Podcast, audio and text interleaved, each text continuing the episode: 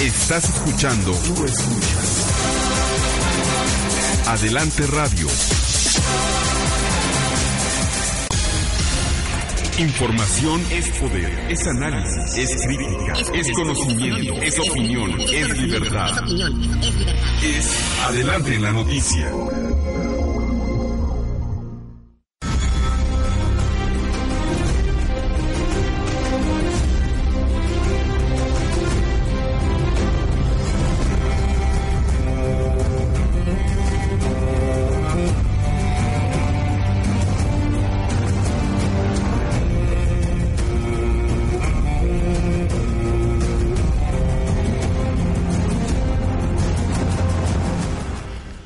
Querido auditorio? Muy buenas tardes. Estamos aquí llegando a las carreras. Ya es eh, jueves, jueves 5 de abril, son las 2.5 de la tarde. Cinco minutitos tarde, hay una disculpa por parte de su servidor, pero ya estamos aquí con toda la información del Estado de México. Esto es Adelante en la Noticia, su servidor José Carlos O'Farrell, y nos vamos rápidamente, rápidamente al avance de la información que tendremos el día de hoy. Inflación y panorama económico es temporal, asegura Banjico. Destruyen ciclovía en Cuautitlán Izcalli. Revertir índices delictivos promete Alfredo del Mazo Maza. Aterrizaje forzoso en Atizapán de Zaragoza. Respaldo a, docentes para afianzar calidad de UAM, asegura Barrera Vaca. Fue celebrado el Día Mundial del Teatro. Estado de México, la fábrica más grande de pobres, manifiesta Delfina Gómez. Sin respuesta del INA, habitantes de Atenco. Deben ser las campañas propositivas, manifiestan empresarios del Estado de México. Todo esto y más aquí en adelante en la noticia. Y nos vamos a una pausa, querido auditorio, los dejo en compañía de 10,000 Maniacs, esto que se llama Because the Night.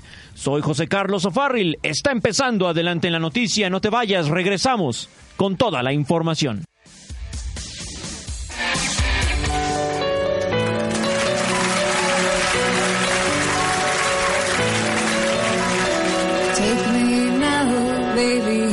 I am.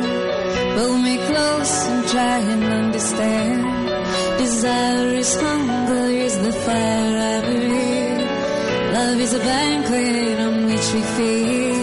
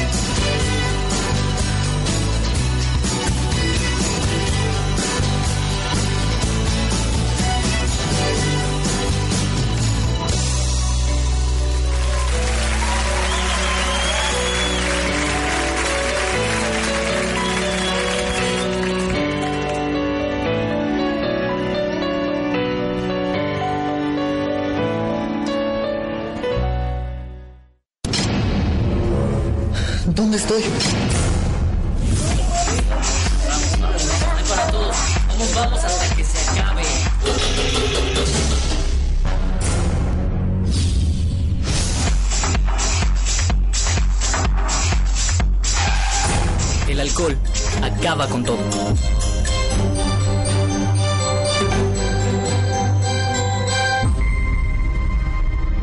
Estado de México hay historias que cuentan. Mi nombre es Javier Omar Rojas Martínez, soy chofer de servicio público. El distribuidor vial de Iztapaluca nos trajo muchos beneficios en cuestión de dinero, tiempo y economía. Como Javier, miles de usuarios se benefician con el distribuidor vial Ixtapaluca que se ubica en el oriente del Estado de México, pues reduce los tiempos de traslado y el trayecto es más seguro. Lo bueno cuenta y cuenta mucho. Consulta más información en www.gov.mx diagonal SST.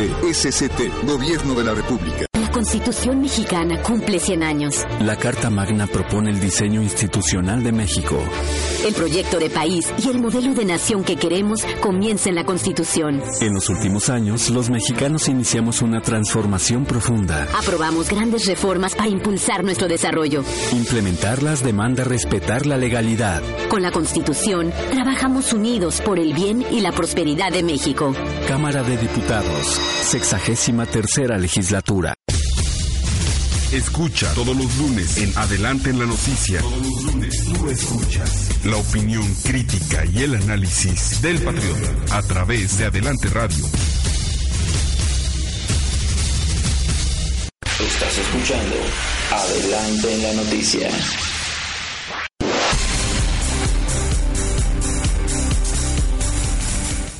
Estamos de regreso, querido auditorio, y déjeme decirles que no sé qué les pasa de veras. Pero a veces nuestros políticos, expresidentes también, y no sé por qué se enganchan en, en, en- temas absurdos. Y justamente me refiero al expresidente Felipe Calderón, que todos saben, pues hizo sus comentarios en Twitter, ese Twitter, en donde él manifestaba que pues eh, ya serénense pejechairos, están leyendo muchas encuestas, están nerviosos y agresivos más que de costumbre, es lo que posteó en su Twitter. Eh, definitivamente se me hace pues bastante hijo iba a decir absurdo, pero no creo que la palabra queda queda corta, se me hace una idiotez por parte del expresidente Felipe Calderón el estar el estar haciendo esto. No sé si creen que el estar tuiteando este tipo de cosas, el estarse enganchando con situaciones que no tienen por qué engancharse, que debe de mantener cierto perfil un expresidente, un exmandatario, que bueno, esta, esta situación la vino a dar al traste el señor Vicente Fox, desafortunadamente porque antes se tenía ya pues eh, cierta, cierta norma, ¿no? Cuando se hablaba de expresidentes, desaparecían completamente de la vida pública, no emitían, no emitían ningún comentario. Cosa que, repito, cuando se da esta alternancia, bueno, y cuando el señor Vicente Fox deja la presidencia, pues le dio también mucho bueno que hasta la fecha sigue abriendo la boca y vociferando tontería y media. Y aumentemos ahora la situación del Twitter, que también la practica otro ser que pues no podemos tachar de muy inteligente, que es el señor Donald Trump. Contesta absolutamente todo. Cualquiera que hable de él, luego, luego se engancha y luego, luego contesta. Una tontería, al final de cuentas. Bueno, pues este tipo de tonterías las cometió el expresidente Felipe Calderón al poner esta, este, este Twitter y en donde justamente también le, contesta, le contesta eh, pues otra figura pública que es el actor Gael García, Gael García Bernal, en donde justamente después de haber puesto en, este Twitter que les acabo yo de, de mencionar, le contesta el actor diciendo esa patanería y entre paréntesis, de persona tan corta e insegura, borra de inmediato el horizonte noble de ser un estadista. Qué lástima, expresidente. Lo hizo pedazos, déjenme decirle. ¿eh? Pedazos. Y, qué forma de enfrascarte de una manera tan tonta. Eh, Porque francamente, señores, bueno, pues personas que están a favor del señor Andrés Manuel López Obrador, sí, a veces son muy apasionados, sin duda, sin duda son muy apasionados, lo cual, bueno, pues es algo que también se ha criticado como luego la gente que pide tolerancia es la menos, la menos tolerante, pero como diría el señor Voltaire, y me quedo con ese pensamiento, aunque no estoy de acuerdo con tu forma de pensar, defenderé con mi vida tu derecho de decirlo. Así que aquí debe de reinar la libertad de expresión, señores. Si alguien no piensa como nosotros, hay que respetar ese pensamiento. Si no te parece, yo creo que lo que menos debes de hacer, si vas a contestar la agresión con más agresión, pues es una tontería porque eso es un, un círculo de nunca acabar. Porque además el señor ex, eh, expresidente, que se supone que debe de estar en otro nivel, se supone que debe de tener otra mentalidad, sobre todo porque su esposa tiene cierta pretensión política, y el señor se pone también a criticar y a ofender a la candidata de Morena para la gobernatura del Estado de México, Delfina Gómez Álvarez. Lo cual pues también se me hace una tontería por parte del expresidente Felipe Calderón, que incluso, bueno, este Twitter él lo borró, posteriormente lo borra, eh, pero pues digo, ya el daño estaba hecho. Y el daño no para la candidata y no para Morena, ¿eh? El daño para la imagen pública del exmandatario que se ha rebajado a un nivel que no tenía por qué rebajarse. Pero no sé qué les pase a estas personas y yo creo que, bueno, pues deben de extrañar obviamente la, el, ser figuras públicas, el, el estar, eh, pues ahora sí que en, los, en las cámaras, en los micrófonos, que los ojos estén puestos en ellos, pero no entiendo por qué de esta manera, definitivamente. Eh, es un error, un error por parte del expresidente del expresidente de México, Felipe eh, Calderón. Así que bueno, pues les dejo ese comentario. Usted, querido auditorio, como siempre, tiene la última palabra. ¿Usted qué, qué cree, qué considera? ¿Metió la pata el señor Calderón? En fin, nos vamos ahora sí con toda la información de Valle de México. Información veraz y oportuna del Valle de México. Les comento que el incremento en la inflación que se ha registrado en los últimos meses se debe principalmente a la eh, depreciación del peso y a la liberación de los precios de los combustibles. Así lo señaló el gobernador del Banco de México, Agustín Cartens, que al comparecer ante la Comisión de Hacienda y Crédito Público que preside el senador José Francisco Yunes Zorrilla explicó a las y los senadores que la justamente que la inflación se ubicó en la primera quincena de marzo en 5.29%, no obstante, se espera que estos choques sean temporales debido a su propia naturaleza y a las acciones que ha emprendido el Banco Central. Aseguró que Banjico ha actuado de manera preventiva y no ha esperado a que pues eh, ya, ya se tuviera alguna manifestación de presión inflacionaria y pues está tomando las medidas necesarias. Cartens indicó que espera que para final de año la inflación sea de 5.5%. Además señaló que el mercado y los analistas estiman que en 2018 baje de manera muy rápida para que se ubique entre el 3.7 y 3.8%, es decir, regresará a niveles adecuados cuando pase la temporalidad.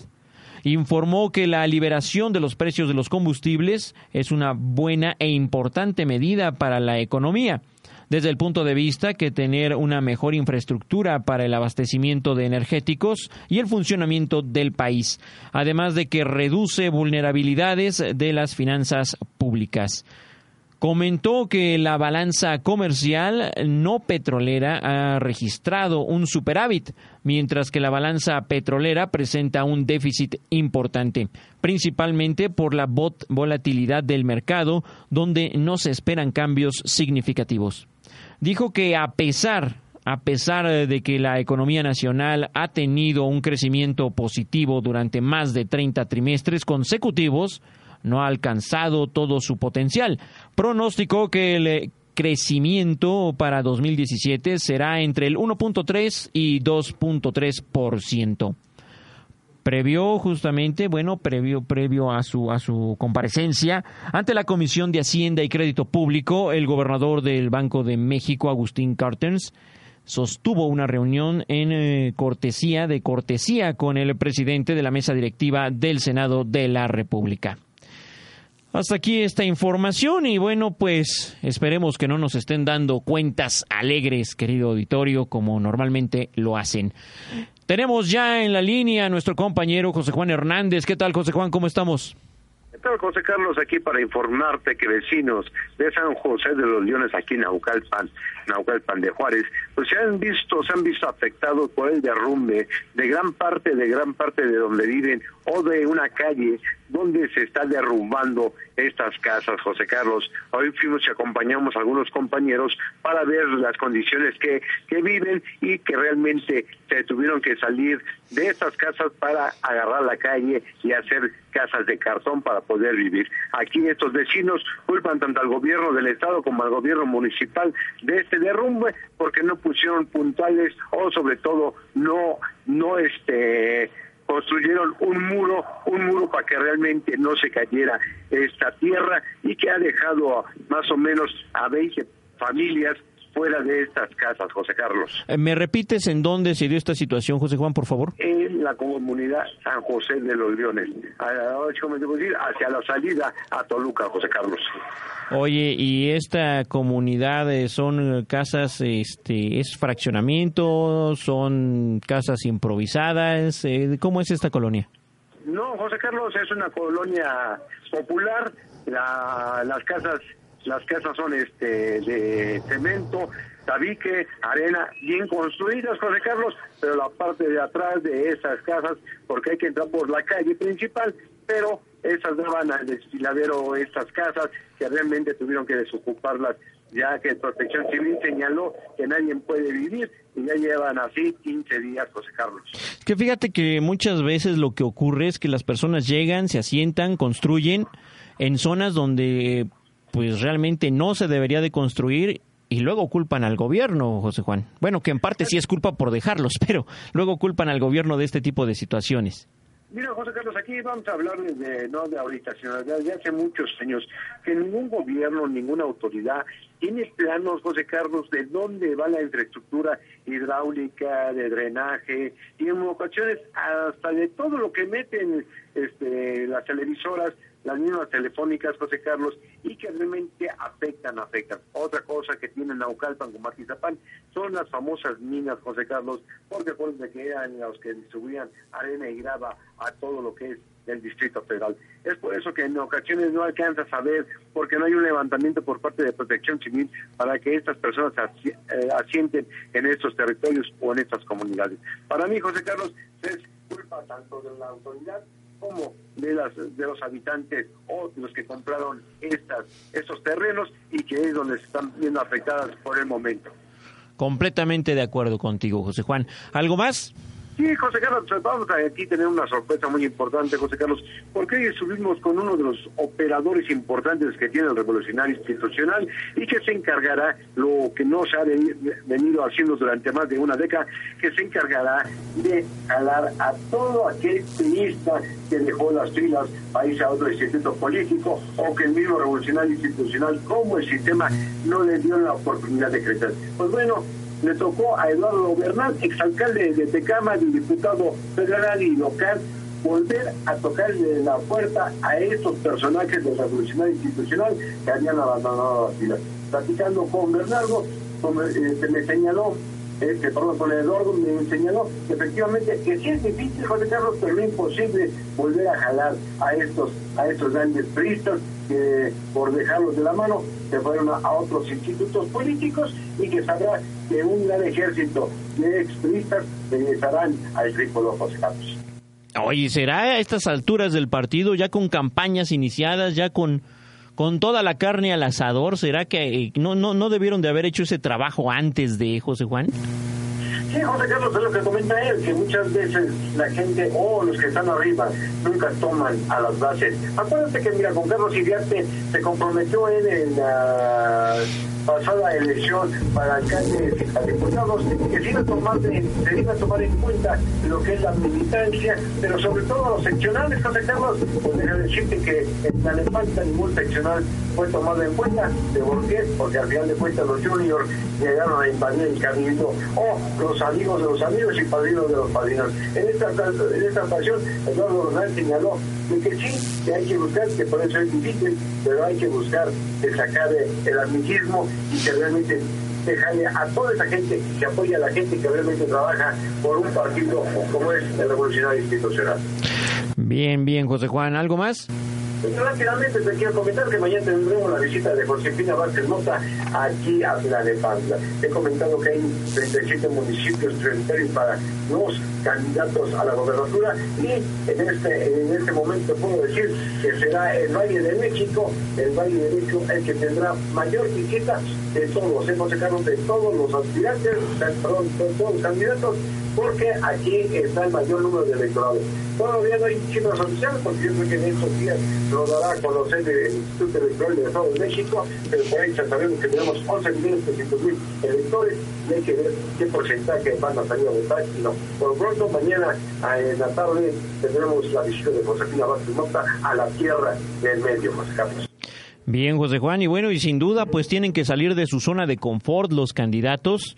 El caso de Delfina en la zona oriente, el caso de Vázquez Mota aquí en, el, en la zona del Valle, donde es más arropada, y, de Alfredo del Mazo, ¿no? Que también le tiene que entrar a zona oriente y a las zonas panistas, José Juan. Sí, rápidamente te quiero hacer ahí un comentario que a mí me dio gusto. Tal vez no se ha tocado a fondo, José Carlos, y me gustaría tocar a fondo de dos cosas que hoy estoy viendo. Este, eh, hace unos días de Alfredo del Mazo, José Carlos, vino a Naucalpan, pero exactamente vino al corazón de la delincuencia que existe aquí, que es la colonia Benito Juárez. Pues mañana, Josefina va a estar en la comunidad, nos considera como la más peligrosa de, de Tlalnepantla, que es la Blanca, José Carlos. O sea, están, no sé, enfrentando a la delincuencia o los operadores o aquellos analistas que están en estos dos equipos que están diciendo, vamos donde realmente el problema está. Pero aunque no den, ahora sí como dicen, una oferta de cómo sacarlos adelante de la integridad, lo sí sé que están llegando a estas comunidades peligrosas, José Carlos. Bien, se están, se están metiendo justamente donde está el problema, se tienen que meter ahí, tienen que hacer acto de presencia y como dije, tienen que dejar zonas de confort. Perfecto, José Juan, este, ¿algo más que quieras agregar? Nada más, José Carlos, que recuerde que te tengo el día de hoy, porque mañana tendremos un panorama de lo que se viene, sobre todo, José Carlos, que a pesar de que estamos en veda electoral, los alcaldes les autorizan, hoy dieron ya una autorización a todos los cuerpos de emergencia para prepararse este lunes, porque aquí arranca el vacacional, pero mañana te tendré la información completa. Bien, José Juan, estaremos al pendiente y en contacto el día de mañana. Que tengan excelente tarde. Gracias, hasta luego. Seguimos, seguimos con más información, querido auditorio, y les comento que, pues, eh, demostrando una vez más, una vez más, pues la, ¿qué diremos? La ignorancia, el autoritarismo, porque no hay, no hay otra manera de, de decirlo. Es eh, como justamente como gobierna el alcalde Víctor Estrada Garibay Cuautitlán Izcalli. En esta ocasión el señor ahora pues se le ocurre se le ocurre destruir destruir la ciclovía instalada en las vialidades principales eh, de, de la ciudad justamente y esto fue eh, reprochado y lamentado por justamente los habitantes de Cuautitlán Izcalli. A través de las redes sociales, habitantes de Cuautitlán Izcalli repudiaron la destrucción de la ciclovía con el pretexto justamente de la repavimentación de la avenida, la avenida Constitución en el centro urbano de este municipio. El gobierno de Víctor Estrada Garibay atenta contra la movilidad urbana sustentable ya sea por ignorancia o por justamente una revancha política con su antecesor, así lamentaron los iscalenses. Y bueno, pues sí, ¿de qué te sirve? Te hacen una obra, llega el nuevo presidente municipal Y pues a él no le parece. ¿Por qué? Porque se están reinventando cada tres años los gobiernos. ¿Por qué? Porque no hay un proyecto a corto, mediano y largo plazo. No lo hay, señores. Cada quien cuando llega cree que está descubriendo el hilo negro, desafortunadamente, y por eso, por eso no avanzan. No avanzan los gobiernos municipales porque se están reinventando cada tres años, desafortunadamente. Y bueno, hay, hay gobiernos que sí tienen esa visión, algunos sí llegan a tener esa visión de ir continuando proyectos que ya se tenían anteriormente.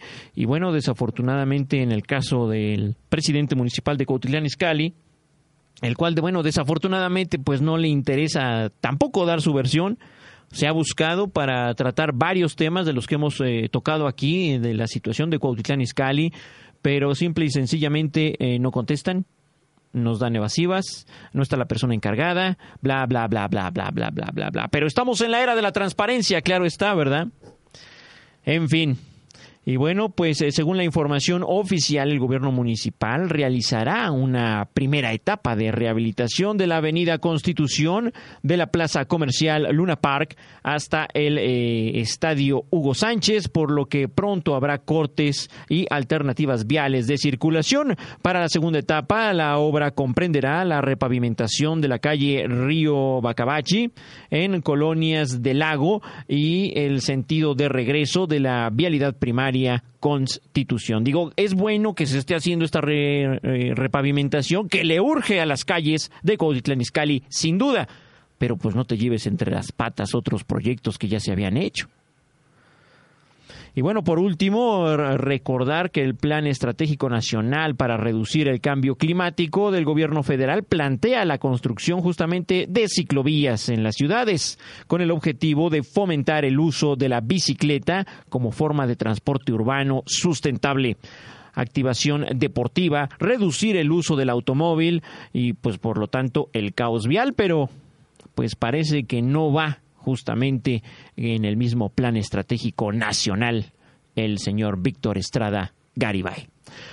Hasta aquí esta información y nos vamos a una pausa, querido auditorio. Los dejo con esto a cargo de Robin Williams, que se llama Phil. Estás en adelante en la noticia, no te vayas, regresamos con más información.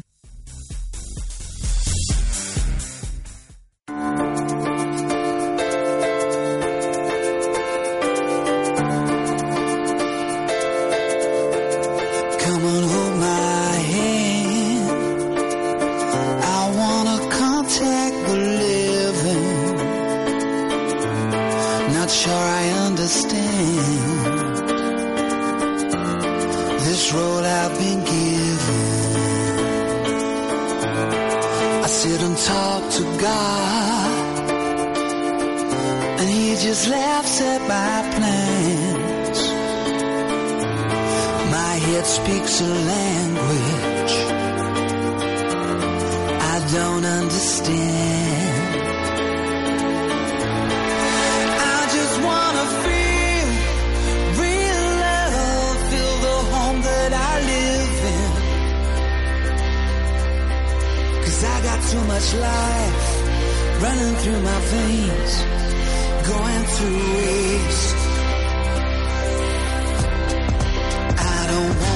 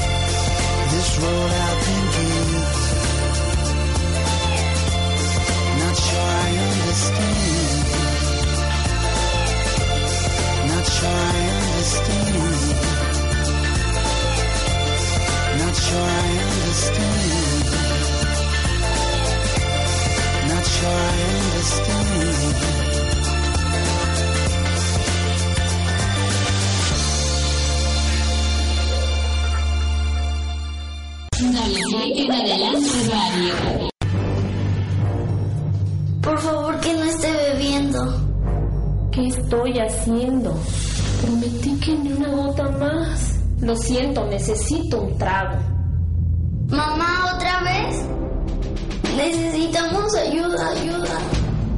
Existe una solución. Acércate a nosotros. Alcohólicos Anónimos, Sección México. Lada sin costo 01800 5613 368. Mayores informes en el grupo de tu comunidad. Si todas hacen lo mismo que los hombres, ¿por qué no compiten como iguales? Ana Laura González, cirujana pediatra. Pilar Montalvo, ingeniera. Laura Enríquez, servidora pública. Flavia Ramírez, abogada. Alejandra Martínez, chef. La Cámara de Diputados legisla para fortalecer la participación de las mujeres en la toma de decisiones en condiciones de igualdad. Cámara de Diputados, sexagésima tercera legislatura. En el Estado de México hay historias que cuentan. Habla Antonia Rodríguez, beneficiaria de los sistemas de seguridad metropolitana. Antes tardaban mucho las patrullas para llegar y ahorita no.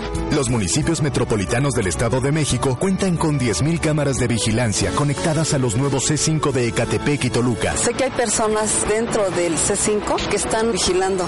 Gobierno de la República. Este programa es público, ajeno a cualquier partido político. Queda prohibido el uso para fines distintos a los establecidos en el programa. Estás escuchando Adelante en la Noticia.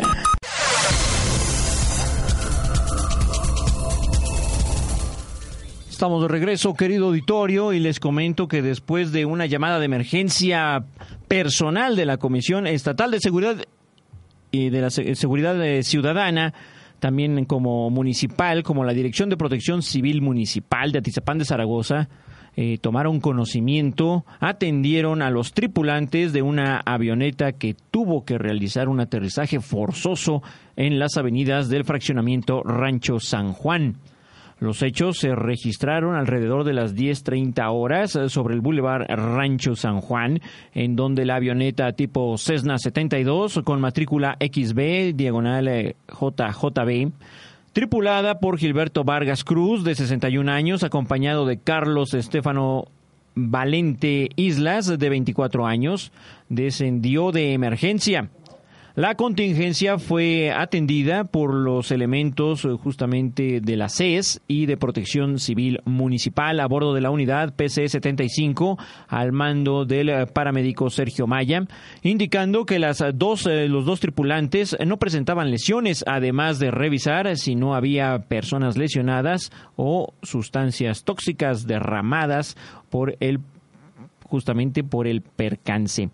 De manera preliminar se reportó que el eh, percance se debió al- a que la aeronave presentó una detención súbita del motor, lo que derivó justamente en la aplicación de protocolos de emergencia para que la aeronave pudiera, pudiera llegar al aeródromo, aunque pues no lo consiguió, no consiguió hacerlo.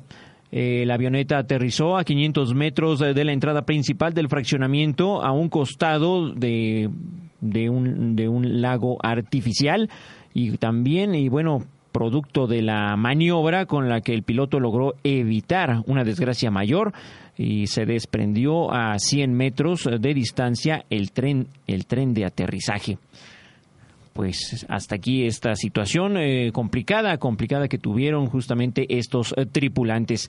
Y bueno, hoy jueves nos vamos a la Cámara de Diputados con Mauricio Martínez. Todo lo que pasa en la Cámara de Diputados. Sexagésima tercera legislatura. Con Mauricio Martínez. Y ya tenemos, ya tenemos en la línea a nuestro compañero Mauricio Martínez. ¿Qué tal, Mauricio? ¿Cómo estamos? ¿Qué tal, licenciado José Carlos? Buenas tardes para usted y el auditorio de Adelante Radio. Buenas tardes, Mauricio. ¿Qué tenemos para el día de hoy? ¿Qué dicen nuestros diputados? Oiga, quiero comentarle que la sesión legislativa de la Cámara de Diputados Federal, pues ha, se ha visto eh, predominantemente el tema político más que el legislativo, y es que eh, pues se ha armado un verdadero eh, dimes y diretes entre los legisladores. Esto a raíz pues de la declaración del secretario de Seguridad Nacional de Estados Unidos, John Kelly, quien hace unas horas pues señaló que sería muy perjudicial para México y para eh, Estados Unidos que en 2018 llegara eh, un gobernante de izquierda a nuestro país. Tras esto, pues obviamente los legisladores de, de esta facción política, tanto del PRD como de Morena, pues han señalado que es una, eh, una declaración injerencista y están exigiendo al gobierno federal a que exprese de manera oficial el rechazo a esta intromisión en la vida política de nuestro país. Y bueno, pues por, eh, eh, el contrario, pues hay diputados que no, eh, de otros partidos políticos que no ven tan grave esta situación. Al final dicen, bueno, pues es una declaración que hace este personaje del gabinete de gobierno de Donald Trump y bueno, pues no hacen más aspavientos sobre este tema y hay quienes dicen que sí, que, que esa declaración merece un posicionamiento oficial de la Cancillería de nuestro país por una pues posible intromisión eh, extranjera en la vida política de México. Y ese solamente ha sido un tema. El otro tema político que también ha eh, acaparado los, los posicionamientos de los legisladores el día de hoy, bueno, pues es el que tiene que ver con el anuncio que hace el diputado eh, Héctor Barrera Marmolejo, militante del Partido Acción Nacional, quien eh, informa que el ex candidato a la alcaldía del municipio de Coacalco, José Luis Barrera Avilés, eh, pues renunció al PRD y se suma a la campaña de Acción Nacional de Josefina Vázquez Mota. Este tema, aunque no tenga absolutamente nada que ver con los temas legislativos, pues es otro de los temas políticos que se están eh, señalando en la Cámara de Diputados Federal. Prácticamente, pues el, el, el ring político, eh, o más bien los legisladores, se han subido al ring político, pues dejando eh, de lado su actividad legislativa. Y vaya que hay temas pendientes, entre ellos, pues por supuesto, la ley de seguridad interior, que no pueden ponerse de acuerdo y sigue ahí pendiente. Y bueno, pues por otro lado, la designación del fiscal anticorrupción para la nación, que pues también eh, no así es un tema legislativo que no se ha definido, licenciado José Carlos. No, bueno, Mauricio, pues ¿por dónde empezamos? Mira, de entrada, si ni siquiera el gobierno fue para defender cuando nos llamaron violadores, pues menos cuando le estén tirando a un opositor político, ¿verdad? Que coincido que definitivamente debería de haber una postura porque al final de cuentas se está entrometiendo en algo que no le importa. Pero pues, y por otro lado, dime con qué cara puede decir algo el presidente Enrique Peña Nieto cuando él también se metió al invitar a un candidato de Estados Unidos aquí al país eh, y dándole un trato de pues mandatario al final de cuentas. Entonces, este pues eh, es bastante polémica esta situación, pero sin duda, sin duda alguien le debería de callar la boca a Estados Unidos, pero me queda claro que el gobierno federal no lo va a hacer, Mauricio.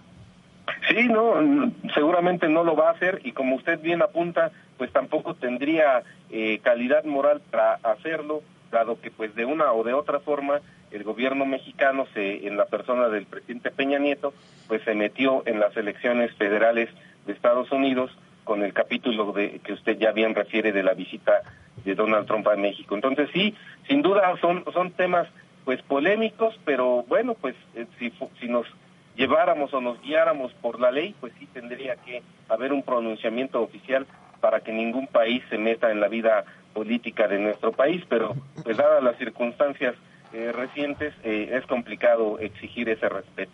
Y fíjate que da tristeza porque si algo tenía México y, y, si por algo era respetado México, era por esa defensa de la soberanía, no solo la soberanía de nuestro país, sino el respeto a la soberanía de todos los países. Desafortunadamente, bueno, pues ya hace ya algunas décadas eso se ha ido se ha ido diluyendo, Mauricio. Así es, es, es un tema pues ahí eh, pues, que ha estado eh, acaparando los pronunciamientos de los legisladores y pues repito, aunque estén dejando de lado su tarea fundamental, pues ellos ya están ahí en la cancha de la arena política. Déjeme decirle que si han, si han el día de hoy han eh, presentado algunas iniciativas de ley que pues seguramente tardarán varios meses como las anteriormente ya referidas, eh, eh, pues eh, que lleven su curso legislativo. La que llama la atención es la presentada, es la iniciativa de ley presentada para eh, agilizar eh, las declaratorias de alerta de género en el país. Es decir, pues eh, se busca modificar los, eh, digamos, digámoslo así, el reglamento o los requisitos que, se, que la Secretaría de Gobernación toma en cuenta para hacer una declaratoria de alerta de género.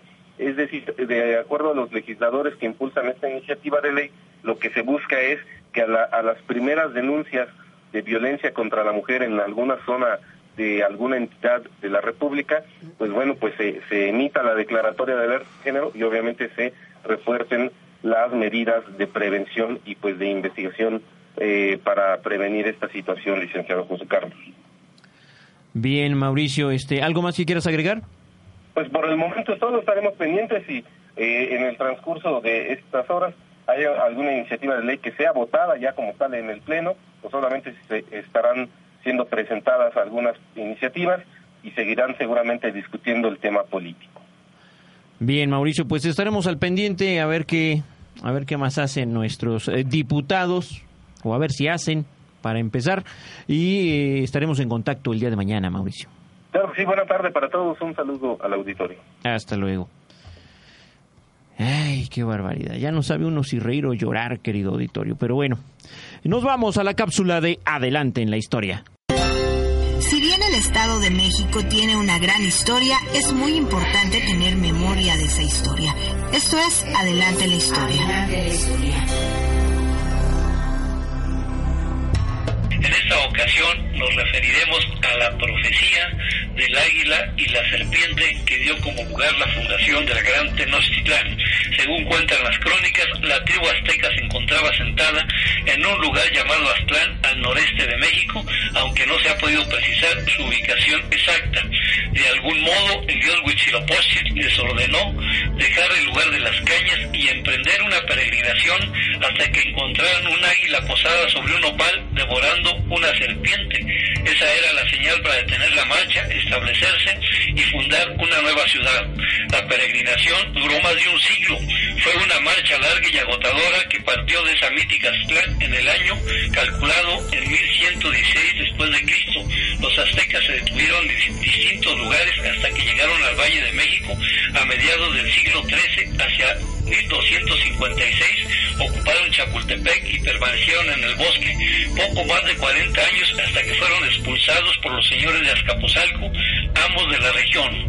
Marcharon entonces a Culhuacán en 1299 y pidieron tierras al señor de ahí, quien se las concedió en Tizapán, lugar lleno de serpientes y alimañas, con intención de que no sobrevivieran. No obstante, los aztecas pronto aprendieron a comer víboras, insectos y a dominar precisamente el entorno natural. Nuevos conflictos con los pueblos vecinos los obligaron a mudarse dejando atrás Tizapán y buscando refugio en la peor zona de todo el valle, en un islote que se encontraba en el lago. Era un pedazo de tierra inhóspita, apenas elevado sobre el nivel de las aguas, fácilmente inundable y rodeado por dos lagos, el mayor de los cuales, Texcoco, era de agua salada y el otro, Xochimilco, de agua dulce pero no potable. No obstante lo desolador del lugar, los aztecas habían llegado a la tierra prometida. En ese lugar encontraron la señal, un águila que posada sobre un opal desgarraba una serpiente. La última etapa de la peregrinación fue encabezada por Tenoch, Tuna de Piedra, sacerdote, caudillo y jefe militar quien validó la señal enviada por Huitzilopochtli. Era el final de la peregrinación. En aquel sitio, los aztecas cambiaron su nombre a mexicas y fundaron Tenochtitlán en el año de 1325. Esto fue una aportación. Bien, querido auditorio, y hoy es jueves. Hoy toca sin línea con don José Sánchez, que ya está en la línea. ¿Qué tal, don José? ¿Cómo le va? Muy bien, señor. Muy buenas tardes. Sus órdenes. Buenas tardes, don José. ¿De qué nos va a platicar el día de hoy? Pues vamos a tocar nuevamente el rubro del oficio periodístico. La relación entre servidores públicos y periodistas nunca ha sido buena. Desde luego, con sus raras excepciones. Y es lógico. El comunicador, en el desarrollo de su labor informativa, hay ocasiones en que se vuelve incómodo por ventilar comportamientos inadecuados del policía, agente, ministerio público, juez, magistrado, ministro o políticos. De ahí su animadversión y quizá la explicación del por qué del 2000 a la fecha han sido asesinados 117 periodistas y han desaparecido otros 21. Además de que el 99% de esos casos están en la impunidad. Desde luego que no se puede culpar solamente a los servidores públicos, hay otras razones más, pero en un buen número de esos crímenes regularmente surge la connivencia de funcionarios con delincuentes.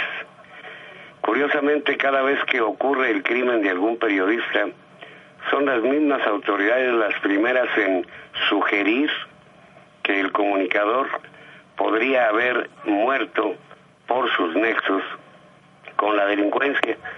Es decir, que desde el inicio de las investigaciones la víctima es criminalizada. Al respecto, ninguna de las numerosas organizaciones mexicanas que tomaron como estandarte la defensa de periodistas ha mencionado siquiera alguno de esos aspectos. Tuvo que ser una organización internacional, la Sociedad Interamericana de Prensa, la que abordara el tema. En su último informe, hecho público en Guatemala, fue contundente al señalar, la policía es una de las principales instituciones responsables de las agresiones a periodistas en México. Y remarcó que las autoridades mexicanas son responsables en muchos casos de las agresiones contra la prensa que superan los atentados provocados por el crimen organizado. En ese contexto, destaca el informe, la policía se convirtió en uno de los principales responsables de las agresiones contra la prensa, que tiene que recurrir a la autocensura para garantizar su seguridad en un clima de violencia. Por esa situación, varios medios de comunicación mexicanos han optado por omitir información y las redes sociales se han convertido en fuentes de información alternativa y ante las presiones del Estado, la prensa omite en gran medida las denuncias de atentados o acoso a comunicadores y medios locales. Pero hay otros que no solo callan, sino de plano tienen que claudicar. Entre esos casos está el de la periodista Miroslava Brich Verducea, corresponsal de la jornada y colaboradora del diario El Norte, que denunció casos de narcotráfico y corrupción.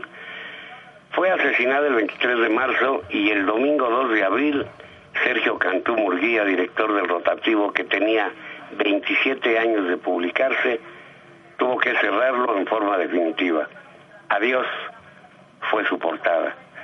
Esta decisión es consecuencia de las agresiones mortales que sufren los reporteros y la impunidad que cierra las puertas a un periodismo crítico. Se nos dejó solos, luchamos contra corriente, recibimos embates y castigos de particulares y gobiernos, nos vamos. Ese fue el mensaje del propietario, del editor del diario. Entre los últimos reporteros asesinados figuran Ricardo Monluí Cabrera, editor de la columna Crisol, publicada en El Sol de Córdoba, y Cecilio Pineda Brito, colaborador de la jornada en Guerrero.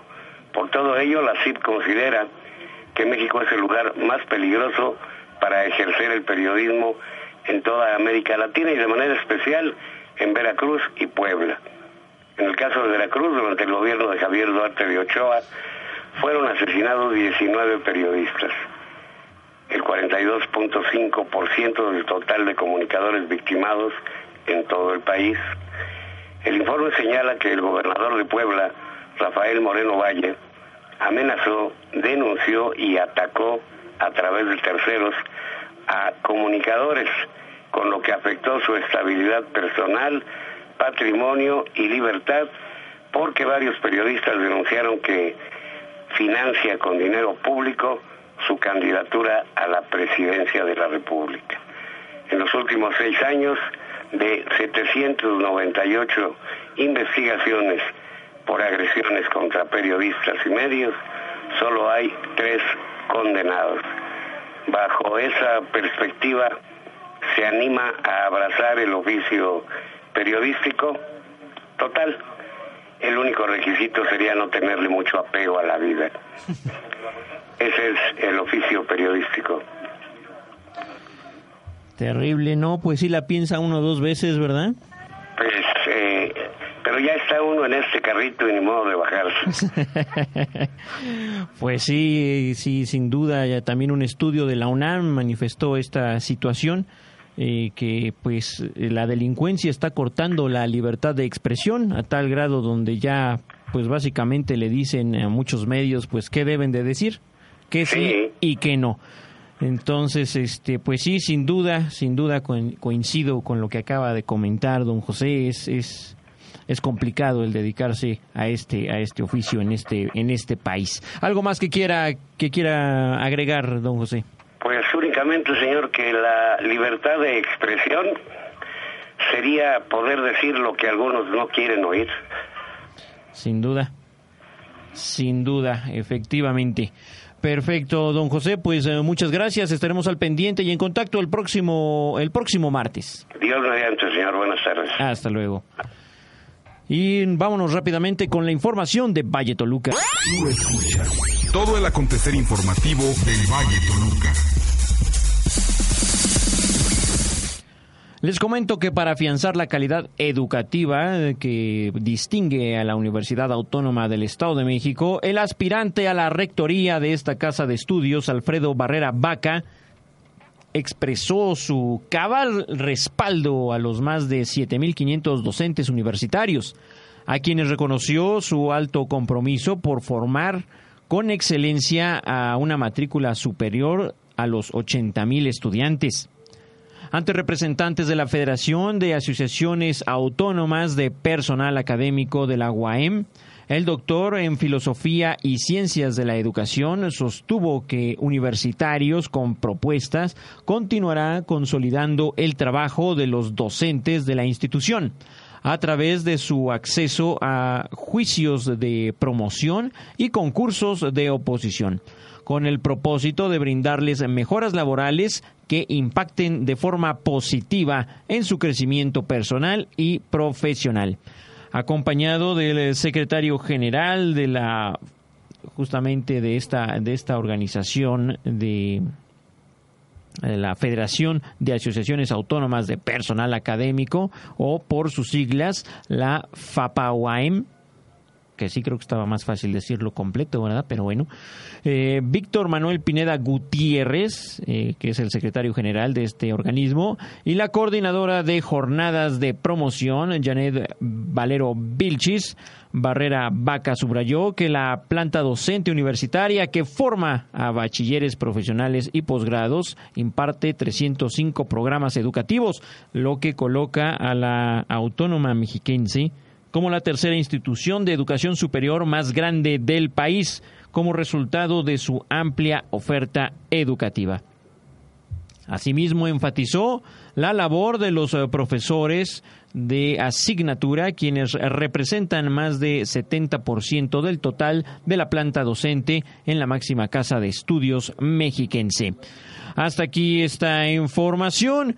Y bueno, por otro lado le comento que en el marco del Día Mundial del Teatro, la Facultad eh, de Humanidades de la Universidad Autónoma del Estado de México llevó a cabo el tercer coloquio de teatro universitario 2017, el teatro y sus múltiples perspectivas de creación marco en el cual se dictaron conferencias, se realizaron mesas de diálogo y presentaron puestas en escena.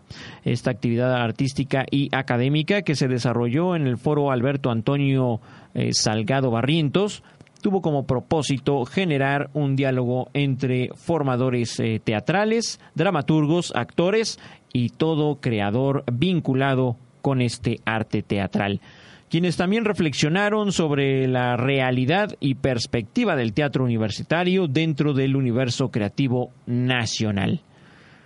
Y bueno, eh, además fue la ocasión propicia para reunir a egresados y estudiantes de la licenciatura en artes teatrales, así como evaluar la función social que cumple esta carrera. Eh, primer programa de estudios con enfoque artístico en la Autónoma Mexiquense y que en 2017 celebró 30 años de su creación. Muchas felicidades. Hasta aquí esta información y ya tenemos en la línea al señor Joel Granados. ¿Qué tal, señor Joel? ¿Cómo le va? Muy bien, licenciado, muy buena tarde. Con el gusto de saludarlo a usted, a nuestro amable auditorio, para informar desde Toluca, licenciado, que pues en el municipio de Coyoacán, en donde está el punto turístico de la Marquesa, pues hay ya temor entre los comerciantes que ofrecen sus servicios de que tengan un desplome precisamente de sus actividades comerciales tras el inicio de obras en esa zona de la Marquesa, tales como las del tren interurbano México-Toluca, en donde pues consideran que pues eso ya les está comenzando a afectar y hacer aseguran que en el inicio de estas obras, no solo el sector ambiental, sino también ya se vio afectado el sector comercial, licenciado, por lo que pues están en busca pues de alguna alternativa de, de solución, dado que pues esto sí les afectaría gravemente, licenciado. Bien, señor Joel, ¿algo más? En otra noticia, el la Comisión Nacional para la Protección y Defensa de los Usuarios de Servicios Financieros, conduce por sus siglas, a través de su titular, el delegado regional Centro Jorge Gómez Bravo Topete, dio a conocer la actualización del Buró de Entidades Financieras al cierre de 2016, en donde las reclamaciones al sistema financiero crecieron 31%, al pasar de 5.7 millones en 2015 a 7.5 millones, en tanto que el número de contratos aumentó en un 27%. Hay que destacar, dijo, que del total de las reclamaciones presentadas por los usuarios de servicios financieros durante el 2016, el 98.6%, es decir, 7.379.294, se realizaron al sector bancario, 37.367 al sector asegurador, 13.900 a Afores, 9.103 a Sofom y además realmente en otras cosas, por ejemplo, 1049 a Sofipos, así como 536 a SOCAP, lo cual habla, licenciado, pues de que realmente el conducir es una institución que está funcionando adecuadamente, protegiendo los intereses de la población en general ante las agresiones que se manifiestan por parte de algunas instituciones de aseguradoras o de carácter bancario, licenciado.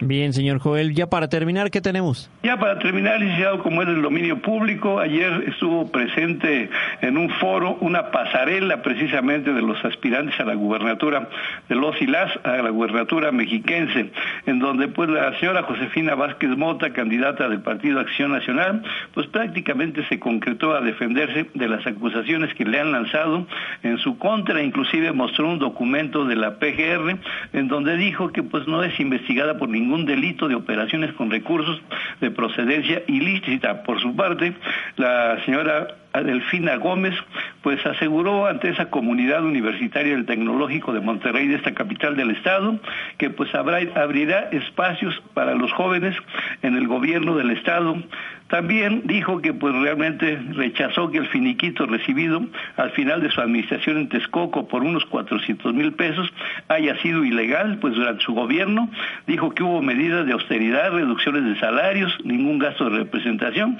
Sin embargo, pues ahí están los documentos que prueban, ¿verdad?, que hubo realmente pues un apoyo final para la señora expresidenta municipal. Por su parte, el candidato del PRD a la gubernatura, Juan Cepeda Hernández, también hizo un reto a los adversarios para que todos se sometan a la prueba del polígrafo, es decir, el detector de mentiras, para garantizar que no mientan, y esto lo convocó a más tardar la siguiente semana, planteando inclusive una beca futura para todos los jóvenes de la entidad, a fin de que nadie deje sus estudios por falta de recursos.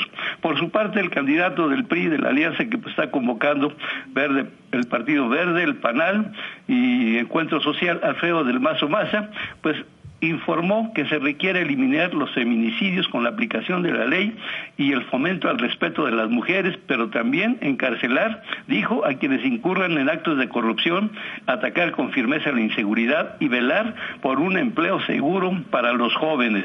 Por otro lado, en otro tipo de información, pues la candidata independiente María Teresa Castel de Oro Palacios, pues insistió nuevamente e inclusive se presentó a la Fiscalía General de Justicia del Estado de México para hacer una denuncia formal en contra de la candidata de Morena, Delfina Gómez Álvarez, por el presunto mal uso de recursos públicos al dejar su cargo como presidenta municipal de Texcoco. Eh, dijo que las pruebas están pues en unos documentos que presentó en un expediente que dice yo no lo integré, lo integró un abogado y son cerca de 400 mil pesos los que están ahí en esta danza. Castel del Oro dijo que es hora de que los funcionarios que hagan mal uso de los recursos públicos rindan cuentas claras a la sociedad y se les castigue conforme a la ley, puesto que los ciudadanos, así sea un peso, así sean millones, tienen que rendir de manera transparente cuentas y no pueden estar despachando solos y a sus anchas, licenciado. Esta sería nuestra información de Toluca. ¿Cómo mágicamente en época electoral, señor Joel, aparecen los investigadores, eh, todo se convierte en ministerios públicos y, y, bueno, sale todo a la luz lo que no sale en, en años atrás, señor Joel? Así es, licenciado, conocí en una ocasión delegado estatal de lo que ahora es el INE y antes fue el IFE, que se llamó el Registro Nacional de Electores, que pues dijo que conocía a un prominente empresario con un pasado pues, realmente que nadie sabía, dice, ya investigué sobre la vida, ya mandé investigadores, detectives y nada, nadie supo decirme nada, pero alguien le aconsejó, métete a la política, se metió a la política, licenciado, y resultó que su madre había sido prostituta, que su padre había sido presidiario y una serie de cosas, eso tiene usted razón, ¿por qué la ciudadanía, por qué la gente, licenciado, en tiempos normales no hace las acusaciones formales para que se frene precisamente esta serie de situaciones que afloran únicamente en campañas políticas, licenciado, y que ya nadie sabe si creer o no creer, licenciado. Efectivamente, señor Joel. Pues muchas gracias, señor Joel. Eh, estaremos al pendiente y en contacto el día de mañana. Muy buena tarde, licenciado, y un saludo a nuestro auditorio y hasta mañana, hasta la próxima. Hasta luego. Nos vamos a una pausa, querido auditorio. Los dejo en compañía de Daido, esto que se llama Life for Rain. Estás en adelante en la noticia, no te vayas. Regresamos con más información. Place that I call home. I never stick around quite long enough to make it. I apologize once again, I'm not in love. But it's not as if I mind that your heart ain't exactly breaking. It's just a thought, only a thought. But if my life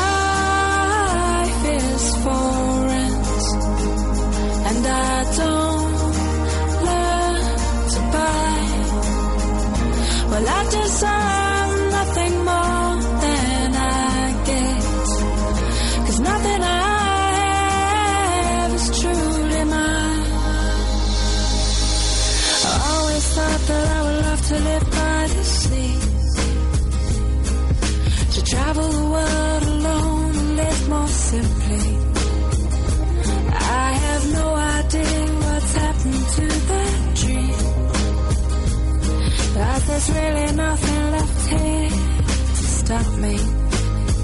It's just a thought, only a thought. If my life is for rent, and I don't learn to buy, well, I just.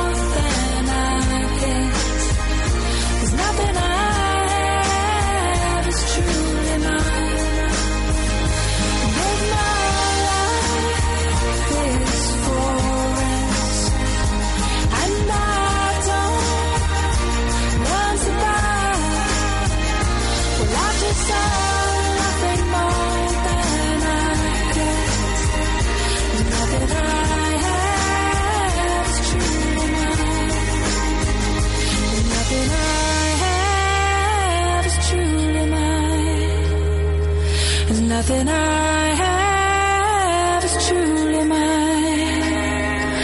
And nothing I have is truly mine. Nuestra vida como personas merece ser apreciada en toda su dimensión. Conoce un poco más lo que vales. Escucha lunes de calidad humana. Calidad humana. Conducido por la profesora Mercedes Cruz. Todos los lunes a las 3.45 de la tarde. También escúchanos los jueves a las 3.45 de la tarde. A las 3.45 de la tarde por Adelante Radio. Ser travesti, transgénero o transexual es una condición de vida. El rechazo y la violencia que sufre esta población son actos discriminatorios de transfobia que impiden el derecho al desarrollo de la personalidad y pueden producir daño psicológico e incluso llevar al suicidio. La ley prohíbe y castiga la discriminación por identidad de género y orientación sexual. Incluso un delito. Desde el Estado se deben instaurar políticas públicas transformadoras contra la discriminación. Los derechos humanos son de todos. La CNDH te defiende. 21 de abril de 1914. Fecha histórica en la que marinos y valientes hombres y mujeres del pueblo se unieron en la gesta heroica en defensa del puerto de Veracruz. Hoy, como hace más de 100 años, la Secretaría de Marina Armada de México es garante de la soberanía nacional, protegiéndote a ti y a México. La Marina cerca de ti. Secretaría de Marina. Necesito juntar para comprar alcohol. ¿Qué se te antoja? Un whisky. Muy bien, muy bien. Aquí está.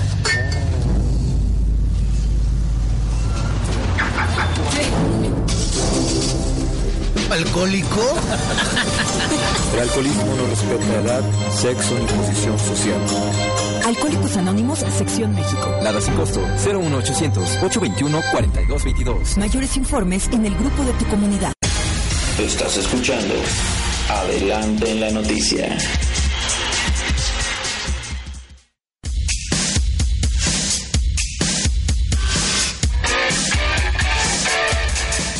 Estamos de regreso, querido auditorio, y nos vamos con la información de Zona Oriente. Toda la información más relevante de la zona oriente. Zona oriente, zona oriente. Y ya tenemos en la línea a nuestro compañero Luis Antonio Miranda. ¿Qué tal, Luis? ¿Cómo estamos? Licenciado, ¿qué tal? Muy buenas tardes. Es un gusto saludarlo. Igualmente, Luis, eh, ¿qué tenemos de información el día de hoy? Platícanos.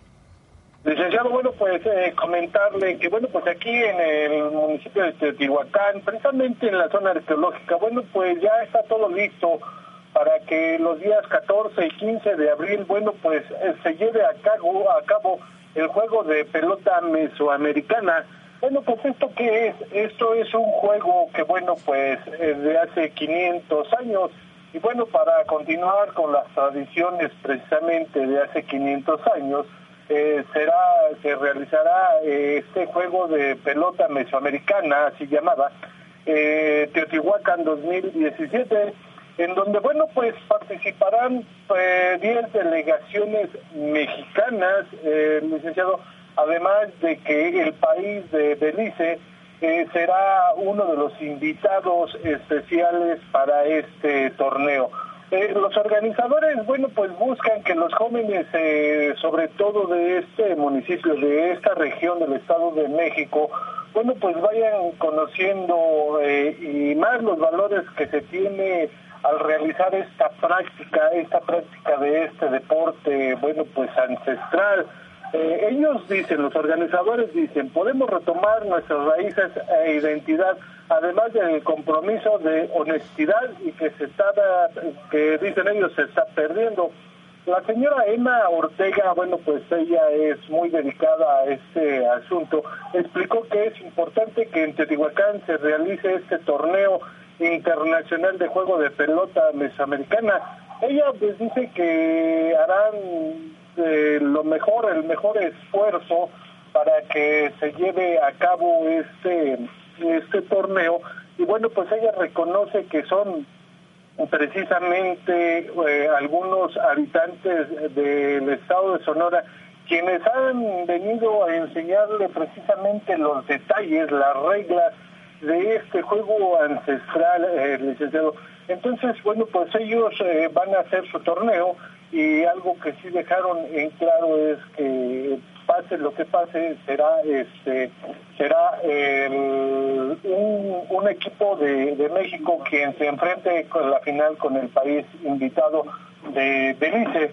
Entonces, bueno, pues esto ya se está preparando, esto es seguir las tradiciones ancestrales de este de esta zona del Estado de México y bueno, pues eso no tendrá ningún costo, no tendrá ningún costo y bueno, pues se realizará precisamente a pie de, la pirámide del Sol, esto es la zona arqueológica de Teotihuacán, licenciado, el día 14 y 15 de abril, licenciado, bueno, pues es un periodo, dicen ellos, vacacional y será aprovechado eh, por este, para, para realizar este torneo.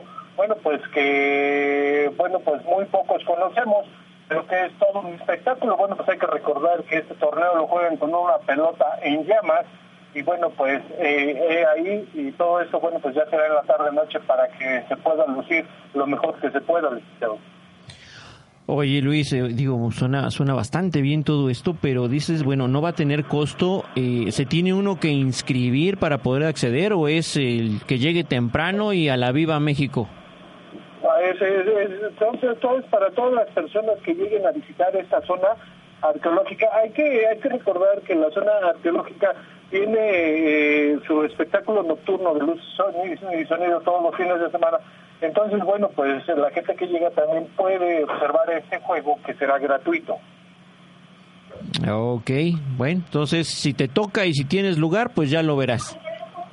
En ah, pocas precisamente Para, para este tipo de juegos, vamos, mm, se colocan algunas eh, gradas, algunas sillas pero normalmente todo es, este, todo esto es, se, pues, se, puede observar eh, parado, parado la gente debe estar parada para que pueda observarlo de manera este, bien y bueno, pues el espectáculo pueda salir bien.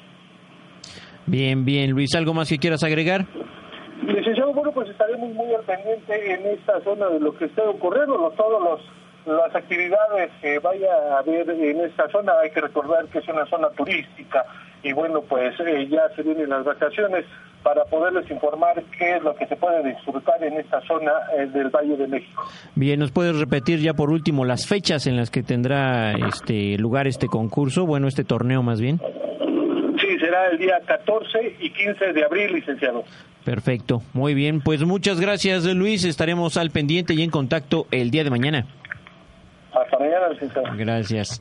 Seguimos con más información, querido auditorio, y les comento que el Estado de México se ha convertido en la fábrica más grande de pobres, lo que Morena solucionará con más programas sociales y la implementación de un seguro de desempleo. Así lo afirmó Delfina Gómez, candidata a la gobernatura de la entidad, durante una reunión con la comunidad de del Tecnológico de Monterrey. Y bueno, en el ah, marco del Día de la Ciudadanía, promovido por la institución educativa, la candidata planteó que en esta entidad ha habido una pobreza en gran medida. Y bueno, pues una vez más, bueno, insisto, la candidata de Morena está pues dando este, este mismo discurso que trae Andrés Manuel. No le veo yo realmente algo, un sello propio, estoy escuchando a Andrés, Manuel y propuestas del mismo, propuestas de papi gobierno te da todo. Así es como vamos a solucionar todo. Papá gobierno te va a dar las cosas, no te preocupes. Siento, les digo que es, eh, me, está preocupando, eh, me está preocupando la situación, cómo están tomando las, las candidaturas, cómo se están comportando los candidatos. No estoy viendo las propuestas que yo esperaba y que se requieren además, no solo que se esperaba, sino que se necesitan Y bueno, también les comento que la candidata de Morena ofreció generar incentivos fiscales para fomentar la inversión y creación de empresas en el Estado que registra un déficit de 3 millones de empleos y cuya tasa de desocupación es del 4.4%, es más alta que el promedio nacional de 3.6% ante alrededor de 800 participantes, alumnos, profesores, empleados, directivos, ex consejeros y medios de comunicación. La maestra Delfina Gómez destacó que su gobierno promoverá la ciencia, la ciencia abierta y creará políticas que apoyen el impacto positivo de las tecnologías digitales en la investigación y la innovación tecnológica. Hasta aquí esta información y ya tenemos en la línea a Saúl Hernández, nuestro compañero Saúl Hernández. ¿Qué tal, Saúl? ¿Cómo estamos? Bueno, bueno, Saúl, ¿me escuchas? Pues no, parece que no lo tenemos en la línea, nuestro compañero Saúl Hernández.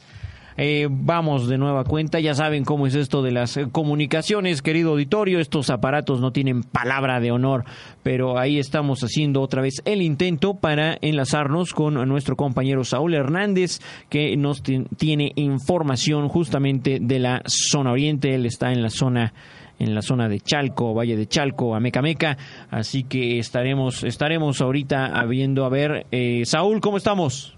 ¿Qué tal, José Carlos? Buenas tardes, buenas tardes a nuestro ciberauditorio. Pues te comento que eh, los gobiernos municipales, como ya entró la veda electoral, pues simplemente ellos ya entraron en un este impasse que no sabemos eh, a dónde va a ir a parar. Lo cierto, este José Carlos, que el día, el día, el día de mañana eh, se salen los jóvenes de la educación básica de, eh, vacaciones, casi todos de vacaciones, estas vacaciones de Semana Santa. Y déjame decirte que nuevamente un año más, como de los muchos años que han pasado, donde la autoridad municipal poco se interesa en, en la, pues podemos decir, en la sana diversión de la, de la comunidad, de la población, ¿no? en donde a lo mucho que han llegado es a fortalecer estas, estas áreas verdes, estos parques urbanos, que sabemos que los han venido rescatando por parte de otros programas, sobre todo los federales. Sin embargo, tampoco es de gran alcance o de mucha ayuda, dado el caso de que eh, debido a la situación económica, difícilmente los padres de familia pueden apostarle a ver otro tipo de espectáculos pero tampoco los gobiernos municipales han promovido llevar espectáculos de calidad o, alternativas culturales o este o de otra índole para que por lo menos en este tiempo que es difícil que salgan los chamacos de vacaciones o las familias de vacaciones, pues puedan tener talleres que les puedan alimentar por lo menos un grado de cultura o un aspecto de diversión, donde tristemente vemos que los jóvenes, en el caso de los jóvenes y de los pueblos de, de los municipios de esta zona de los volcanes, la gran mayoría se la pasa en las tardes, en las esquinas, algunos cheleando, eh, de algunos niños por las calles, este, jugando pelota y para de contar, hasta ahí está la situación con con este con la diversión, la cultura, el arte que podrían promover los gobiernos municipales que no hacen, José Carlos. Y bueno, eso es a través también del DIF municipal, Saúl. Y bueno, pues si la administración principal luego no está haciendo su chamba, pues ¿qué podríamos esperar del DIF, Saúl? Así es, y fíjate que bueno, todas las direcciones, todos los gobiernos municipales tienen un área que se llama educación, cultura. Es una dirección que a veces absorbe las dos áreas, ¿no? Educación, cultura y deporte y pues no vemos que se activen muchas de estas, alegando que que pues la gente se va de vacaciones y no está y que siempre son talleres que quedan en el aire, pero así vengan las vacaciones de verano, vengan este periodo vacacional o vengan los de fin de año, finalmente nunca le hemos escuchado algo a alguien, ni a regidores, ni a presidentes municipales, ni a las áreas de direcciones, bueno, ni siquiera a diputados que pudiesen promocionar algún aspecto de diversión o de desarrollo o paseo cultural para la población. Bien, bien, Saúl. Eh, hoy hay enredado, Saúl. Así es, y bueno, ¿sabes qué, José Carlos? Estaremos platicando. Fíjate, no sé si has notado una situación con respecto a la imagen de los candidatos donde no está o sea, no están convenciendo, no están cuadrando, no están cayendo en el grado de empatía o aceptación con la sociedad. Como que esta imagen que les dieron a los a los a los candidatos pareciera que estos asesores o promotores de imagen más que amigos parecen enemigos, ¿no? Porque en el caso de Delfina, que sigue trayendo su chalequito, sigue manejándose como la maestra de los años 40, 50, la maestra bonachona, ¿no? Que, que cura, que cuida, que protege, eh, pues está muy desfasada en el asunto de lo que realmente se requiere como un líder al frente del gobierno del Estado de México. En el caso de, de Alfredo del Mazo, bueno, pues este ayudo de este asunto de, la cana, de la imagen, no está haciendo, no le está favoreciendo porque lo quieren manejar con un estado de madurez o de conocimiento, de experiencia, donde pareciera que ya está más cocinado, ¿no? Que este, o sea, ya, ya, ya está sobrecocinado y no precisamente que pueda dar un salto o un estirón que pueda garantizarle a los mexiquenses esta situación de liderazgo. En el caso de Josefina Vázquez Mota, eh, tiene este asunto de, secretaria ejecutiva este, que, intenta saber de todo y no conoce de nada en específico, ¿no? Y bueno, pues ya ha dado muestras de esta inexperiencia también al frente de algunos temas, sobre todo cuando hablamos de temas locales. Hay que recordar que ella no ha sido presidenta municipal, no ha tenido ese encargo y vamos, no le sale tan bien, ¿no? Tienen con un desconocimiento. Y en el caso de Juan Cepeda, pues está el chaborruco, ¿no? Todavía este asunto de Juan Cepeda que no termina de cuadrar, que si sí o no entre los jóvenes o entre los adultos, o bien entre las personas de, de mayores, ¿no? En el caso también de Isidro Pastor, sabemos que tampoco su imagen le ayuda bastante, sin embargo, con su experiencia y con su conocimiento de, retórica, sabemos que es capaz de poner el dedo en la llaga y puede generar todo un estado de polémica.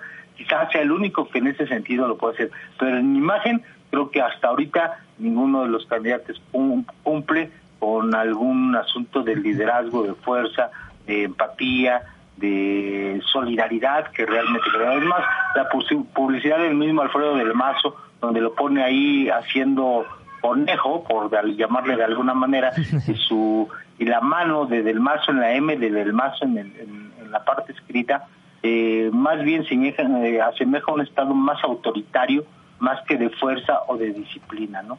Y lo que precisamente no se trata aquí de audito, de ser autoritario sino de tener empatía, tener una sensibilidad y tener ese liderazgo que, requieren los mexicenses para seguir sobresaliendo. Mira, sin duda, eh, acabas de hacer ahorita un, un, buen análisis en el aspecto de la imagen y, y yo creo que no solo en la imagen, han, han estado pues eh, quedando a deber en, muchos sentidos, eh, Saúl. Eh, sin duda, como que han buscado, porque sí han buscado un poco el, el manejar la, la, imagen de, Del Mazo, quitarle un poco lo, pues digamos, lo trajeadito, digamos como que ensuciándolo un poquito más pero creo que todavía le, le, ha faltado. La maestra Delfina, bueno, como bien lo señalas, yo creo que ella va a seguir con esa estrategia ella va ella manifestaba que no le gusta olvidar de dónde viene y bueno esa es esa es la estrategia que trae ella. Ella va como maestra ella está manifestando que ella simple y sencillamente no tiene experiencia no tiene experiencia en robar no tiene experiencia en corrupción y, bueno ese es el, el, el discurso que ella trae que bueno al final de cuentas lo que hemos estado escuchando son palabras que pues propias de Andrés Manuel López Obrador. No le estoy viendo un sello particular de la maestra en cuanto a su discurso. Y, también está dejando, están dejando las propuestas a un lado, sobre todo en el caso de Josefina Vázquez Mota, como pues sigue con la misma imagen que traía, que traía en, como candidata a la presidencia en donde claramente le quedó le quedó muy grande el saco y yo creo que también le va a quedar grande el saco eh, para la gobernatura del Estado de México y bueno yo creo que está más preocupada por estarse defendiendo de los catorrazos que le están llegando por todos lados que cualquier otra cosa Saúl Sí, yo creo que sí, José Carlos, y ya lo estaremos platicando en la noche en Enredados, porque no nada más se trata de tener las uñas cortas, ¿no? Sea, ¿de qué, ¿de qué nos sirve? Ahora sí, no se trata tampoco de robar o robar poquito, como decía aquel alcalde este, norteño, ¿no? No se trata de robar poquito o de o no robar o de robar, sino de lo que se trata es de que poder de poder dinamizar muchas acciones que realmente eh, y temas esenciales como la inseguridad, la salud, este, el agua, el drenaje, la infraestructura urbana, la educación, no se diga, que son temas eh, vitales e importantes y que ahorita en el discurso pues realmente no lo, no lo hemos escuchado. Ojalá y de verdad por el bien de los mexiquenses que suba el nivel y la calidad del discurso, así como las, las propuestas, porque al final de cuentas sabemos cuál es, qué es lo que nos duele, no sabemos cuál es el problema, lo que queremos saber es cómo lo van a atacar, cuándo lo van a hacer y de qué manera, ¿no? Mira, en el caso de Delfina, pues está, te digo, manejando el mismo discurso, manifestando de, pues, el papi gobierno te va a dar todo, ¿no? Eh, te vamos a apoyar, eh, vamos a dar, te vamos a, poner todo así como dicen eh, coloquialmente, ahora sí que peladito y a la boca, y yo creo que pues no, tampoco debe de ser esa la, la, la, solución, digo, está más que demostrado que esa no es la solución, y repito, es el mismo discurso que siempre ha traído Andrés Manuel, como diciendo cuando yo esté, todos van a tener, para todos va a haber, y pues simple y sencillamente eso pues es es mentira al final de cuentas eh, porque del presupuesto no no puede sacar para todo el mundo Saúl. Claro y bueno pues ya veremos ojalá y de verdad suba ese nivel y esa calidad en el discurso de los candidatos y que mejoren imagen porque lo que requerimos es un líder un líder un liderazgo no requerimos a alguien que venga y que nos apapache o que nos diga este, o nos debe comer en la boca. Yo creo que ese no es el plan. El plan es este, desarrollarnos como, como entes, uno como entidad y ser progresistas. Y eso hasta ahorita no lo estamos viendo. Sin duda, requerimos de alguien con visión estadista y bueno, como acabas de decir de este, el eslogan eh, del candidato del PRI, fuerte y con todo, pues de entrada yo creo que no es tan pegajoso como el que sacó en su momento el doctor Erubiel, ¿no? De pensar en grande, o, el te lo firmo y te lo cumplo que sacó el, entonces eh, candidato Enrique Peña Nieto, Saúl.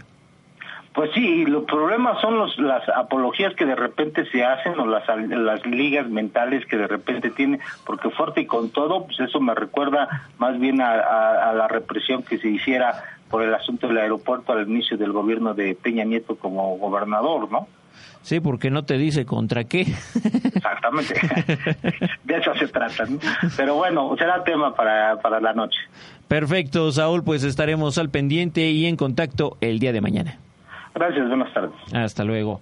Seguimos con más información, querido auditorio, y les comento que habitantes y vecinos de varias comunidades del municipio de Atenco denunciaron que el Instituto Nacional de Antropología e Historia no se ha dado a la tarea de efectuar las exploraciones de los eh, glifos de los glifos localizados en los cerros. Estos glifos son los relieves, son eh, escrituras talladas que, se han encontrado eh, justamente en los cerros de Tepetzingo y Coatepec estos eh, relieves o grabados eh, prehispánicos que se localizan a las orillas de este municipio. Y bueno, eh, América Xochicali, vecina de este lugar, informó que desde el pasado 2009, imagínense nada más, desde el 2009, varios colonos de esta localidad eh, pues en esta localidad de Atenco ingresaron oficios a la administración local para exigir a la dependencia federal del INA que asistiera a efectuar dicha exploración ya que en, en la actualidad dichas figuras se encuentran deterioradas e imagínense grafiteadas por las bandas juveniles de esta localidad que van hasta ese cerro y bueno pues hacen sus tonterías de estar grafiteando este, esta, estos pues, grabados históricos. Y bueno, a pesar eh, de los años transcurridos, imagínense desde 2009, y es la hora, es la hora que Lina, pues no se aparece. No hacen su chamba los señores, pues total. Pues para qué. Así que bueno, pues así está este reclamo de esta comunidad y bueno, ante tales hechos, los quejosos concluyeron su mensaje al hacer un llamado al gobierno de la República eh, a que voltee la mirada a estos cerros que se encuentran en total olvido y que los investigadores del INA en muchos años se han, eh, no se han dignado en visitar y tratar de rescatar eh, pues ya lo poco que queda de este patrimonio cultural. Hasta aquí esta información y ya tenemos en la línea a nuestro compañero Javier Sandoval. ¿Qué tal Javier? ¿Cómo estamos? El licenciado, buenas tardes. trabajando un ratito, licenciado. Eh, bien, rápidamente, platícanos qué hay de información en ese ratito, Javier. Mire, comentarle que en la Ciudad de México, eh, hoy por la mañana, eh, la candidata de Morena al gobierno del Estado de México, Delfina Gómez, pidió a los 10 millones de ciudadanos de esta entidad federativa no permitir que funcionarios públicos compren sus votos con una dávida, ya que dijo, juegan con la pobreza de la gente y les quitan la libertad y la dignidad. Al sumarse a la iniciativa ciudadana denominada Ni un fraude más, promovida por intelectuales como John Ackerman, Lorenzo Meyer, Epigmenio Ibarra, Ibarra perdón, Araceli Damián, Manuel Fuentes, Erendira Sandoval, Jaime Cárdenas, Fabricio Mejía, Minel Torruco, entre otros, Delfina Gómez dijo que ya es tiempo de que los ciudadanos exijan lo que les corresponde, ya que en sus recorridos por los municipios la gente lo que quiere es ser escuchada y atendida, no una política de ocurrencias. La aspirante de Morena estuvo como invitada en la conferencia de prensa en la que el Observatorio Ciudadano de la elección para gobernador en el Estado de México 2017 hizo la convocatoria para que se denuncie la desbordada intervención de funcionarios públicos en el proceso electoral. Eh, señaló que todas las encuestas demuestran un escenario complicado para el Partido Revolucionario Institucional, que ha gobernado este Estado desde hace 88 años sin alternancia alguna, desde 1929 eh, leyó John Ackerman. A su vez, Lorenzo Meyer dijo que la intencionalidad política de la visita de funcionarios públicos al Estado de México es evidente, y por ello violan flagrantemente el séptimo párrafo del artículo 134 de la Constitución y que estos actos también podrían configurar delitos electorales. Ante ello, se lanzó la iniciativa Ni un fraude más, que busca informar a los votantes del Estado sobre sus derechos electorales, así como fomentar la denuncia pública ilegal de las irregularidades electorales e incluso se dieron a conocer para disposición de los ciudadanos los sitios de internet y las direcciones de redes sociales, en su mayoría este, pues, se denominan así ni un fraude más punto org, eh, arroba ni un fraude más mx en, en, Twitter y ni un fraude más mx arroba gmail.com para enviar alguna alguna algún comentario alguna cuestión licenciado. Bien Javier algo más no sería lo de oh, nomás eh, comentarle que y ya ya parece que está medio controlado el el incendio forestal que se calcula que que devastó casi dos casi dos mil hectáreas del bosque aquí de Texcoco, lo que es una una tragedia para para todos los texcocanos, para toda la zona del Valle de México, ya que este es un pulmón para para todo el Valle de México aquí en la zona metropolitana en la, en la región oriente pues sí, una tragedia medioambiental, pero bueno, afortunadamente ya nos estás diciendo que ya ya se ha controlado este incendio. Esperemos que ya pues pase de estar controlado a, a, extinguirse, ¿no? Que es ahora lo que lo que se requiere. Muy bien, Javier, pues muchas gracias. Estaremos al pendiente y en contacto el día de mañana. Sí, sí, nada más comentarle que es el 70% de ya controlado. Todavía hay un 30 que está sigue sigue sin control, pero ya la mayoría parece que ya. Pero tiene que llover porque si no no se va a volver a salir de, control esto. Es lo que dicen los expertos. No, qué barbaridad, hombre. Bueno, pues no, no muy alentador el panorama. Perfecto, Javier, pues estaremos al pendiente y en contacto el día de mañana. Claro que sí, estamos hablando. Vamos rápidamente con la información deportiva. Edwin, danos los deportes. La información que te apasiona y te hace sudar. Deportes, deportes. En adelante en la noticia.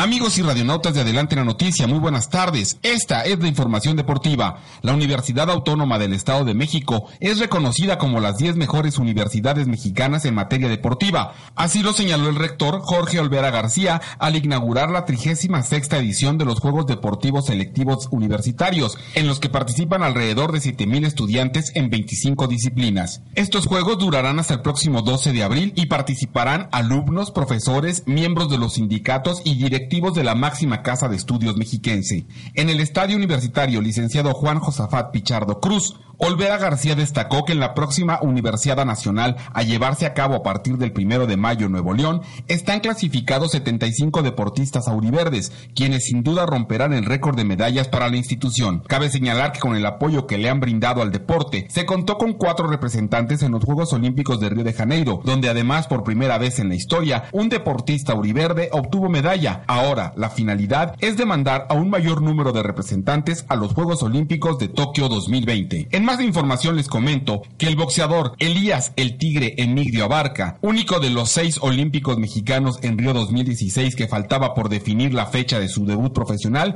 ya la tiene y será el próximo 22 de abril en Metepec, en el Estado de México. Además de que se llevará a cabo el duelo entre Ivette La Roca Zamora y Esmeralda La Joya Moreno, que es una de las semifinales del torneo Diamante Mosca del Consejo Mundial de Boxeo, y además será la presentación como profesional de Dulce García, mejor conocida como Sexy y ya para terminar les comento que César Arturo Ramos, Marvin Torrentera, Miguel Ángel Hernández y Roberto García representarán al arbitraje mexicano en la Copa del Mundo Sub-20 Corea del Sur 2017. La Federación Internacional de Fútbol Asociación dio a conocer a los silbantes que serán los encargados de aplicar el reglamento en la justa mundialista con límite de edad. Por primera vez en la historia de una justa mundialista para menores, se usará el video para apoyar las decisiones arbitrales. La Copa del Mundo se llevará a cabo del 20 de mayo al 11 de junio del 2017. Amigos y radionautas de Adelante la Noticia, eso es todo por el momento. Gracias por su atención. Los invito para que le den clic en Adelante Digital, se suscriban y así reciban estas y muchas más noticias en sus dispositivos móviles. Gracias, buenas tardes, buen provecho. Hasta mañana. Gracias Edwin, gracias querido auditorio. Eso ha sido todo por el día de hoy. Su servidor José Carlos Ofarril, quien le recuerda, tenemos una cita el día de mañana en punto de las 2 de la tarde si los dioses no lo permiten. Esto fue Adelante la Noticia. Cerramos nuestra sección musical con Lenny Kravitz, esto que se llama Again. Que tengan una bonita tarde. No se vaya. Siga en la programación de Adelante Radio. Y nos escuchamos el día de mañana.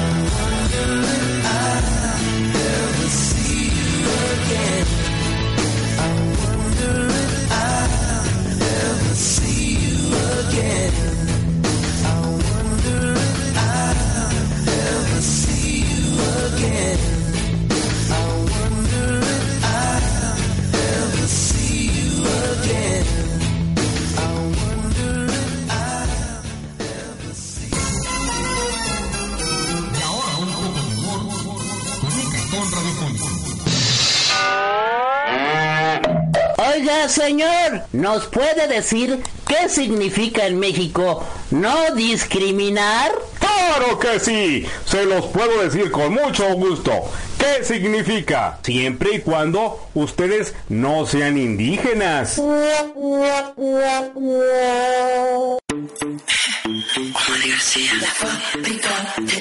periódico Adelante la Noticia te invita a escuchar el programa Enredados con Saúl Hernández de lunes a jueves de 7 a 8 de la noche. No lo olvides por Adelante Radio.